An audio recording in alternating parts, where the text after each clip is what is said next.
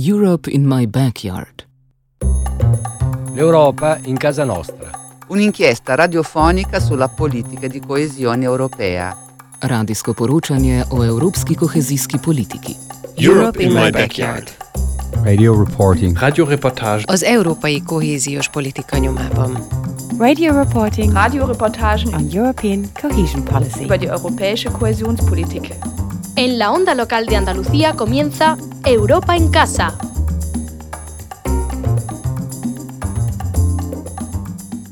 Buenas tardes, volvemos a citarnos contigo en la programación de mediodía de Onda Local de Andalucía en este miércoles 6 de julio para ofrecerte un nuevo capítulo de Europa en Casa, el tiempo de radio que en esta casa eh, dedicamos cada semana a compartir contigo a través del dial de tu emisora de cercanía nuestra inquietud y deseo por conocer más y mejor los muchos modos que tiene nuestra pertenencia a Europa de influir en el día a día de nuestra comunidad y las variadas formas y maneras que tiene de hacerlo por medio de los fondos y programas con los que la Comisión Europea trata de contribuir a la cohesión de Andalucía en relación con el resto de territorios que conforman el mapa regional europeo.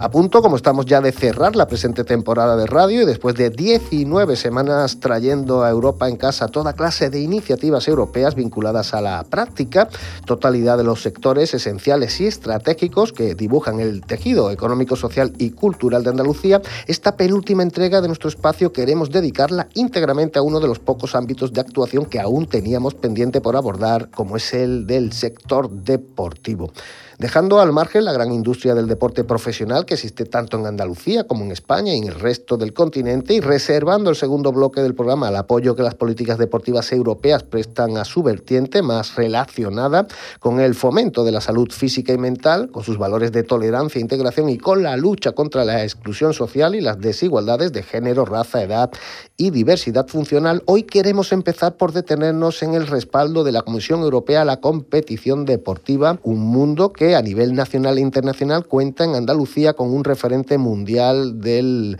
entrenamiento en altura, como es el Centro de Alto Rendimiento de Granada. Ubicado en el término municipal de Monachil, el CAR de Sierra Nevada cumple en este 2022 su 30 aniversario, tres décadas a lo largo de las cuales han pasado por sus solicitadas instalaciones miles de deportistas de élite llegados de todos los rincones del mundo y de prácticamente cualquier disciplina mm, deportiva que podamos imaginar. Europa en casa Hace apenas unos meses, el Gobierno central decidió aprobar una partida millonaria del Fondo Europeo de Recuperación y Resiliencia para la modernización de sus infraestructuras y servicios y, sobre todo, para la mejora de la seguridad, sostenibilidad y eficiencia energética de los cuatro centros de alto rendimiento que el Consejo Superior de Deportes gestiona actualmente en nuestro país: el de Madrid, el de León, el de San Cugat en Barcelona y este andaluz de Sierra Nevada. Siete millones y medio a invertir hasta 2025 en Sierra Nevada, que los Next Generation completan con una asignación suplementaria de otros 6 millones de euros también destinados a mejorar los 10 centros de tecnificación deportiva que el CSD supervisa en nuestra comunidad, planes eh, que se completan con otras intervenciones de dinero comunitario en digitalización y adaptación ecosocial de los organismos deportivos y que esperan del mismo modo la aprobación definitiva para 2023 de una nueva ley del deporte y de profesionales del deporte.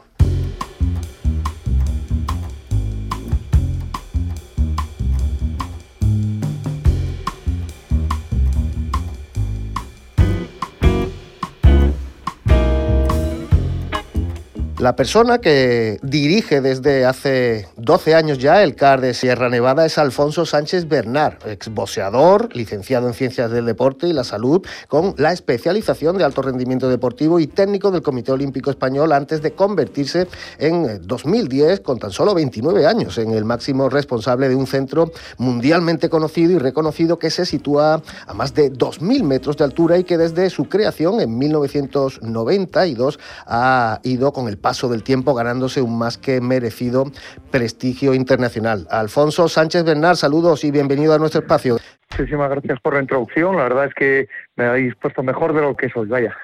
12 años ya al frente de este centro de alto rendimiento que desde luego es imagen de marca del deporte español en general, andaluz en particular, de cara al resto de Europa, del mundo, pero mm, que como toda instalación de élite, imagino que con el paso del tiempo se ve obligada a tener que renovarse para seguir pudiendo ofrecer esos niveles de excelencia que por supuesto que se le exige. En ese sentido, ¿en qué momento llega esta apuesta del Ministerio y del Consejo Superior de Deportes que va a significar esa inyección de 7 millones y medio de euros procedente de los Generation de aquí a 2025?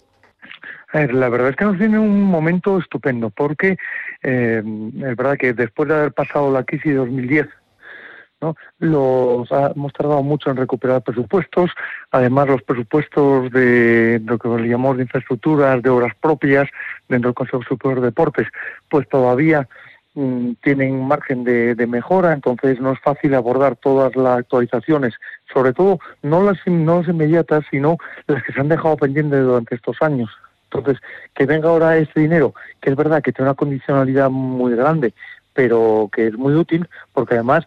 eh, sirven para son las cosas más importantes, que, es eh, eh, ayudar a salvar el medio ambiente, ¿no?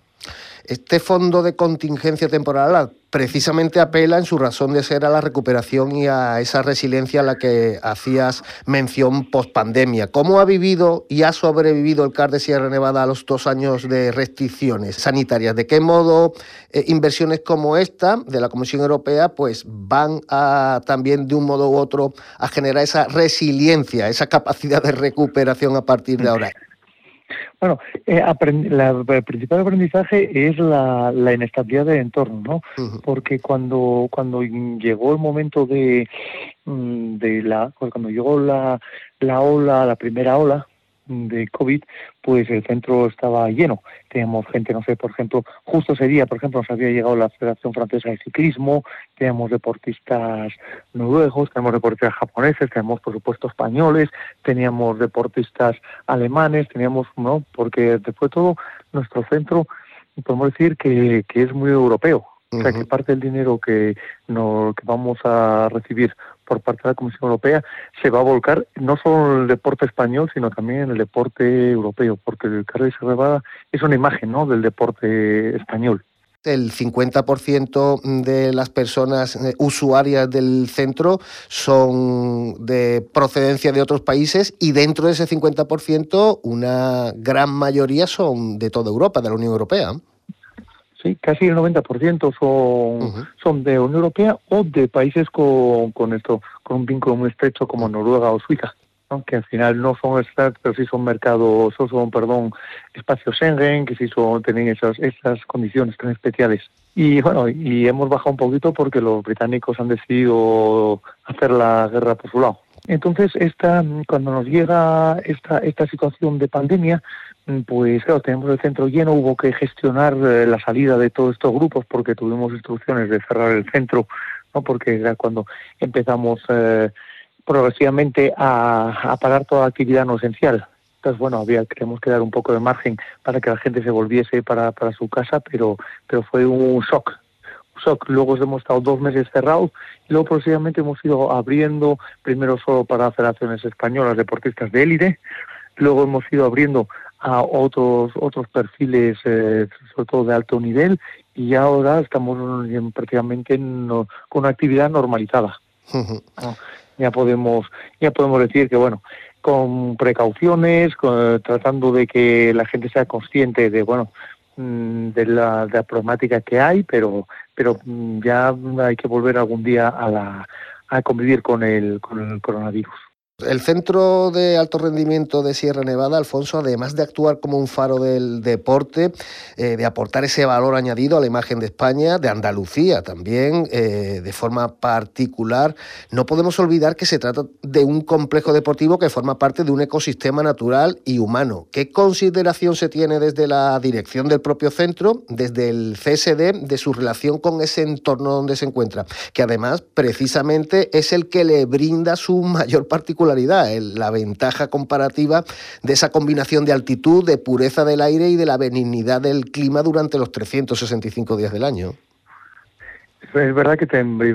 estamos emplazados en un entorno realmente fantástico. Fantástico porque tenemos muchísimos días de sol al año, Entonces, a pesar de la altitud, pues la gente puede entrar en mucha calidad.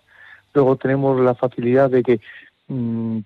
tenemos ciudades como Granada, por ejemplo, en las proximidades, con lo cual en 40 minutos aproximadamente uno se planta de, de 2.300 metros que está el centro, pues puede bajar a, a 700 sin problema y hacer entrenamientos de mayor calidad porque entrenar en altitud es un, es un estrés extra, es más duro que entrenar abajo. Entonces, y luego otra posibilidad que tiene también es de subir más alto y poder hacer entrenamientos a mayor altitud. Entonces tenemos una, una riqueza muy grande. Es decir, decir que, que hombre, no, es verdad que la pandemia nos ha afectado en la relación con el entorno también, porque estas limitaciones que nos obligaron a centrar durante un tiempo eh, la actividad solamente sobre los deportistas de IDE que venían aquí, pues no tenemos estancias permanentes. Pero es verdad que normalmente los deportistas que están aquí, pues eh, bajan a Granada, consumen en la, en la zona. Los trabajadores que tenemos en el centro, que son 65 personas, pues están trabajando, pues son todos provienen de, del entorno. Y yo creo que tenemos una relación cordial también con, con las entidades de, de la zona, tanto con el ayuntamiento de Monachil como con, con los eh, como con Cetursa, por ejemplo, que gestiona la estación de esquí. En alguna conversación que hemos mantenido fuera de micrófono me has comentado que una de las asignaturas pendientes del propio centro es mm, generar acciones, intervenciones, actividades que de una forma modesta pero constante pueda eh, estimular esa relación con el propio entorno, con el entorno humano también que se genere esa sensación por parte de los habitantes de la zona de que el CAR es algo que forma parte de su patrimonio, ¿no? Aparte del día de puertas abiertas que pone el Consejo, que aquí también nos sumamos a él anualmente, también tenemos una, unas acciones que son eh, visitas guiadas con, eh, colegios. Entonces vienen muchos colegios de, tanto de Andaluz, pero, o sea, principalmente Andalucía, no solo de Granada, sino toda Andalucía, incluso a veces de fuera, que vienen a la estación, pues vienen o, o bien suben puntualmente a la estación o bien se quedan unos días a la estación y dentro de su, sus actividades pues tienen una visita al CAR. Eso es muy importante porque es una forma también de la visibilización, la visibilización de que la inversión pública dónde está la inversión pública, que la gente paga sus impuestos y sirve pues para mantener este tipo de cosas, para, para poder decir, pues tenemos el orgullo de contar con este, con este tipo de instalaciones o este tipo de servicios que no sabemos también la semilla que se puede eh, plantar en un crío, en una cría, que a lo mejor deja esa semilla de futuro para que pueda acabar eh, dedicándose al deporte de competición. Eso también es una gran inversión que se hace en ese tipo de actividades divulgativas. Por cierto, eh, son muchos los nadadores de prácticamente Europa entera y de todo el mundo que demandan su paso por el CAR de Sierra Nevada porque es el centro de alto rendimiento que tiene una piscina a mayor altitud de toda Europa, ¿no? Sí, sí, sí. Es, de hecho, la natación es nuestro deporte número uno pero seguida también por otros deportes como el ciclismo, donde muchos de los equipos del World Tour que compiten, en el, por ejemplo, en el Tour de Francia, vienen por aquí. Hemos tenido varios de los últimos ganadores del Tour de Francia que han hecho estancias aquí de preparación. Eh, también, no sé, en remo también tenemos mucha historia con grandes selecciones de remo, atletismo, mm, tanto nacional como internacional, eh, la verdad, y últimamente se, nos hemos puesto muy de moda con, con el triatlón. Ajá. No solo con Gómez Noya, sino también con Christian el campeón olímpico, tal, pues mm, también nos, nos visitan desde hace años y ahora pues pues nada, se hace eco después de los grandes resultados Alfonso, por último, de cara al futuro, ¿qué novedades, qué objetivos y cuáles son los principales retos o desafíos que se le presentan por delante al CAR de Sierra Nevada, también en lo que se refiere a la dimensión europea del centro y en los progresivos plazos en la ejecución de todos estos trabajos de mejora que van a permitir acometer esta inyección de dinero comunitario de los Net Generation? Tenemos un horizonte temporal por la propia por confección de los fondos que es en 2025 o sea, con, con lo cual en 2025 tiene que estar todo ejecutado. Eh, pues ahora es verdad que tenemos que ponernos las pilas porque, claro, en primer lugar, esto eh, la, muchas veces no entendemos o Yo, por ejemplo, no entendía previamente la complicación que tiene este gestionar este tipo de, fondos, ¿no? Porque necesitan primero una evaluación previa de la situación, luego, pues, que, a veces no es eh, sencilla, una, una, un buen pensamiento una, una buena planificación para alcanzar los objetivos, eh, objetivos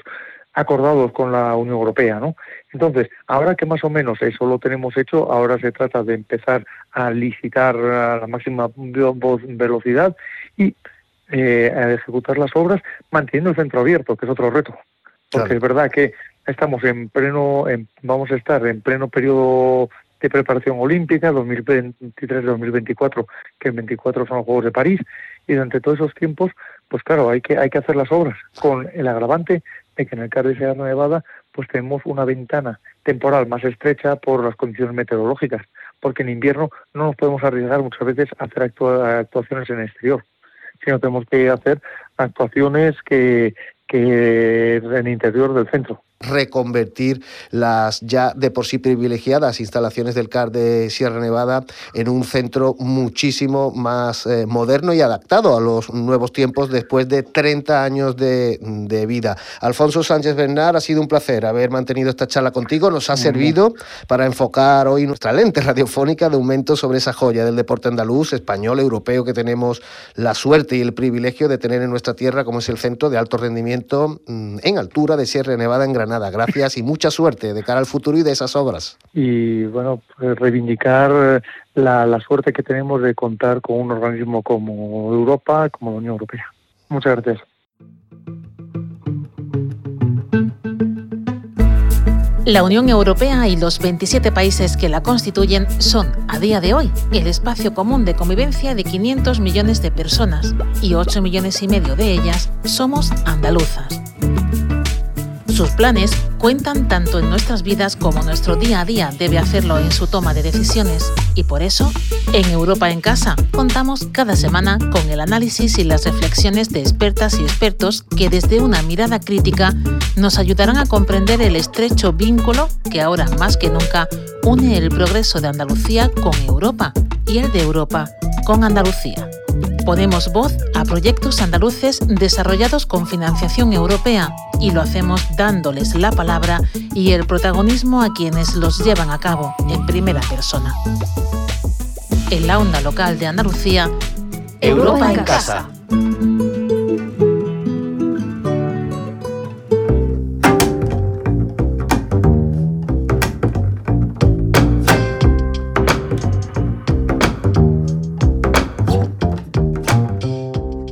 Tal y como anticipamos hace unos minutos en la presentación del programa, esta segunda parte de Europa en Casa la hemos reservado a detenernos en el componente inclusivo previsto en el desarrollo de la dimensión europea del deporte, partiendo de la premisa de que el deporte puede mejorar el nivel global de salud y bienestar ciudadanos y ayudar a superar problemas sociales como el racismo, la exclusión social, la desigualdad de género o la discriminación por edad o de personas con diversidad funcional. Las políticas eh, deportivas de la Comisión Europea respaldan mucho y variados proyectos dirigidos a todos esos objetivos, respaldo que a nivel económico está fundamentado eh, y sostenido por el programa Erasmus Plus. En Andalucía, una de las entidades que más y mejor trabaja estos aspectos inclusivos del deporte con la ayuda de este instrumento comunitario de financiación es la Asociación Autismo Sevilla, cuyo último proyecto europeo desarrollado atraviesa en estos momentos su periodo de evaluación, formando parte de un partenariado compuesto por otros colectivos españoles, croatas e italianos. La Asociación Hispalense acaba de finalizar SISAP, un itinerario pensado con el fin de hacer uso de la práctica deportiva para lograr incrementar la socialización y las habilidades de las personas con trastornos del espectro autista. La trabajadora social, antropóloga sociocultural y doctora en ciencias sociales que se ha encargado de su diseño y gestión es la directora de proyectos de la propia Asociación Autismo Sevilla. Y hoy nos acompaña al otro lado del teléfono. Angélica Gutiérrez González, un cordial saludo y muchas gracias por tu presencia en el micrófono de Europa en Casa. Hola Fabio, muy buenas. Para mí es un placer acompañarte hoy. Pues comentaba hace un instante que Erasmus Plus, aunque popularmente la gente suele relacionar ese nombre con sus conocidos programas de intercambio y movilidad para jóvenes estudiantes universitarios de la Unión Europea, es también el principal fondo que la Comisión destina al estímulo del uso educativo, social e inclusivo del deporte. En primer lugar, me gustaría pedirte que nos hablaras acerca de cómo ha resultado la experiencia puesta en marcha con SISAP, pero también el proceso por el cual una pequeña entidad como la vuestra se las apaña para lograr con, mucho mérito esa regularidad de mantener una dinámica cooperativa de proyectos europeos con este que acabáis de ejecutar, con el soporte de Erasmus Plus y con otros que ya estáis también ejecutando. Eh, sí, nuestra experiencia con SISAP ha sido muy, muy positiva. Ha sido uno de los primeros proyectos que hemos realizado en torno al deporte y a la inclusión social a través del deporte y en general eh, las sensaciones han sido muy, muy eh, positivas. Tanto los participantes como los profesionales que se han vinculado en los encuentros, en las actividades y en todo el desarrollo de, las acciones, mm, lo que transmiten es que mm, a ver cuándo hacemos el siguiente. ¿no? Entonces, bueno, la verdad es que es un Exacto, es un ánimo, un, como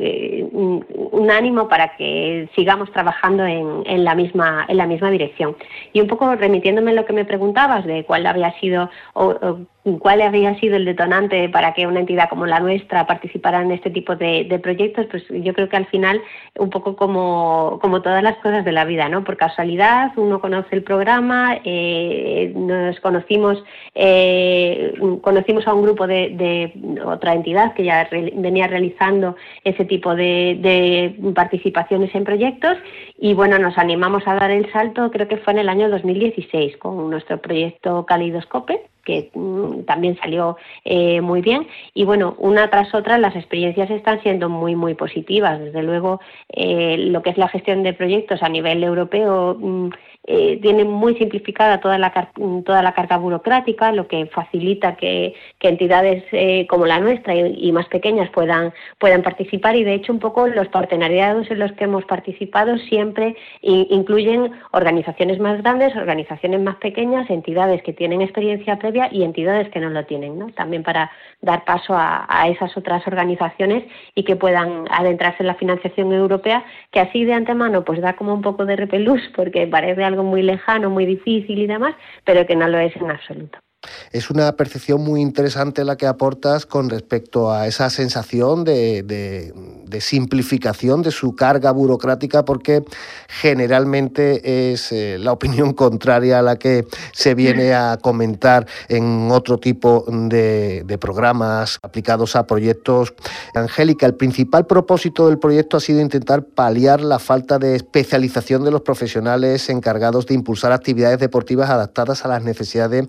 de, estas personas con trastorno del espectro autista. Y también habéis intentado colaborar en favor de combatir la limitación de programas deportivos específicos para ellas. ¿Cómo todo eso lo unimos y lo convertimos en un gran desafío para, para poder eh, sumar todas estas herramientas que permiten proyectos como este? Pues mira, la, Asociación eh, Autismo Sevilla lo que ha hecho ha sido un poco unir los puntos, ¿no? Nosotros, precisamente, porque venimos mucho tiempo trabajando con, este colectivo, con las familias y demás, tenemos muy identificadas cuáles son las necesidades eh, de manera genérica. ¿no? Entonces, eh, por una parte, como bien planteas, las personas con autismo tienen muchas dificultades para realizar actividades fuera del horario lectivo, eh, pues porque no mm, generalmente no, cuentan con esa iniciativa de buscar actividades que les puedan motivar, que les gusten y demás. ¿no? Y al mismo tiempo, la oferta de actividades que existe un poco a nivel general en la sociedad en la que vivimos, pues es verdad que suele ser una eh, oferta relativamente restringida y que está muy muy orientada a personas que no tienen ningún tipo de discapacidad. No es muy difícil encontrar entidades que promuevan actividades que sean verdaderamente inclusivas y que puedan eh, en las que puedan participar personas con todo tipo de, capacidades, también con eh, personas con autismo. Entonces el, proyecto ha venido un poco a, atacar esos dos frentes, ¿no? Una parte, eh, ofrecer actividades que sean verdaderamente inclusivas y de hecho el SISAP lo que planteaba en todo momento eran eh, acciones para jóvenes eh, que tuvieran ganas de pasárselo bien haciendo algún tipo de deporte acuático. ¿no? Y esa ha sido la finalidad principal, más allá del tema de la discapacidad y demás, que es algo obviamente importante, pero que no queremos que sea el centro o el foco de atención en este tipo de, cuestiones. ¿no? Y precisamente pensando en ese punto de vista inclusivo, el proyecto tenía que dar un paso más allá y no es solamente ofreciendo actividades de las cuales puedan disfrutar personas que tienen una discapacidad, sino que tenemos también que formar y que sensibilizar a otros profesionales que trabajan en organizaciones que no tienen nada que ver con la discapacidad para que adquieran los conocimientos suficientes para eh, saber cómo hacer eh, actividades inclusivas y en las que puedan participar todo tipo de personas. Un poco esos han sido los dos, los dos ámbitos principales. Muy bien explicado. Según he podido leer en la exposición de motivos del propio proyecto, Angélica, en Europa existen pocas organizaciones que promuevan actividades deportivas para las personas con TEA y muchas de ellas carecen de competencias específicas para trabajar con esta población que requiere de apoyos muy específicos y en algunos casos complejos. Imagino que ese hándicap es el que os ha animado a plantear como prioritaria la creación de una guía y también de una red europea de formadores y monitores expertos en el área de los deportes con personas con TEA. Exacto. Eh, dos de los productos que los que se recogía eh, como compromisos del proyecto eran, como bien dices, por una parte, elaborar una guía en la que profesionales de los, países participantes, en este caso Croacia, Italia y España, pudieran compartir eh, su experiencia con organizaciones que sí que llevan a cabo actividades inclusivas y que esa guía pudiera actuar como una especie de guía de recursos para otras organizaciones profesionales y demás que pudieran identificar y pudieran contar o eh, eh, tejer redes de alguna forma de, colaboración con ese tipo de, organizaciones recogidas en la guía. Y por otra parte, eh, lo que viene siendo la red como tal, al final es esa red de contactos o esa red de personas que conocemos, ¿no? que con la que en un momento determinado podemos contar, pues mm, si en un momento determinado estamos trabajando con una persona con autismo que quiera realizar un tipo de deporte específico, pues es una manera también de poner en contacto personas que demandan actividades y entidades que ofertan actividades y poder generar ese match para que eh, ambas pues cubran un poco sus intereses, la necesidad de actividad por parte de la persona con autismo y cubrir eh, las plazas disponibles por parte de las organizaciones. Y ya por último y de forma breve, ¿qué nos puedes ir adelantando de olas de inclusión, el nuevo proyecto europeo de Erasmus Plus en el que creo que ya estáis en la asociación metidos de lleno y que según tengo entendido también busca mejorar las competencias sociales y esos valores y derechos fundamentales de las personas con TEA por medio de la práctica deportiva? Correcto. Eh, pues estamos en pleno periodo de ejecución. el, el, proyecto de Inclusión pues un poco el, elemento que, lo pivota efectivamente es el, tema de la, de la, inclusión y de facilitar espacios inclusivos para las personas con discapacidad, en este caso con, autismo, pero que no perdemos nunca de vista esa parte, Fabio, de eh, formar y sensibilizar a profesionales. ¿no? En este caso, no, el foco principal no es el deporte, sino que es también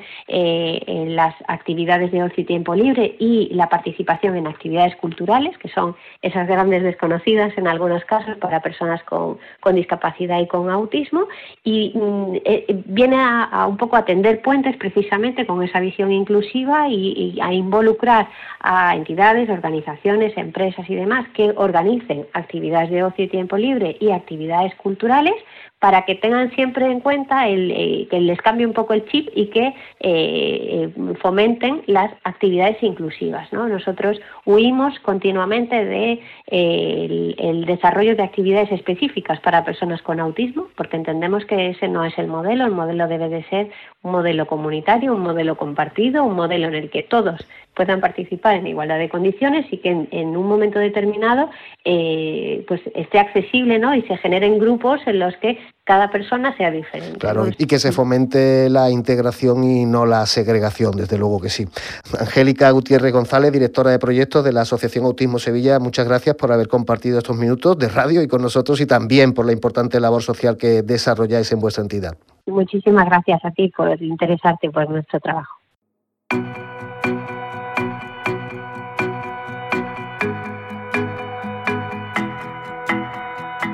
Nos despedimos ya de ti en Europa en Casa y lo hacemos como siempre dejándote una semana más la puerta abierta para que si así lo decides podamos volver a contar con tu presencia en el que será ya nuestro programa de cierre de temporada. Ángel Macías fue quien se ocupó de la técnica y Fabi Muriel quien lo hizo de la dirección, edición y presentación delante del micrófono. Saludos y muy buenas tardes.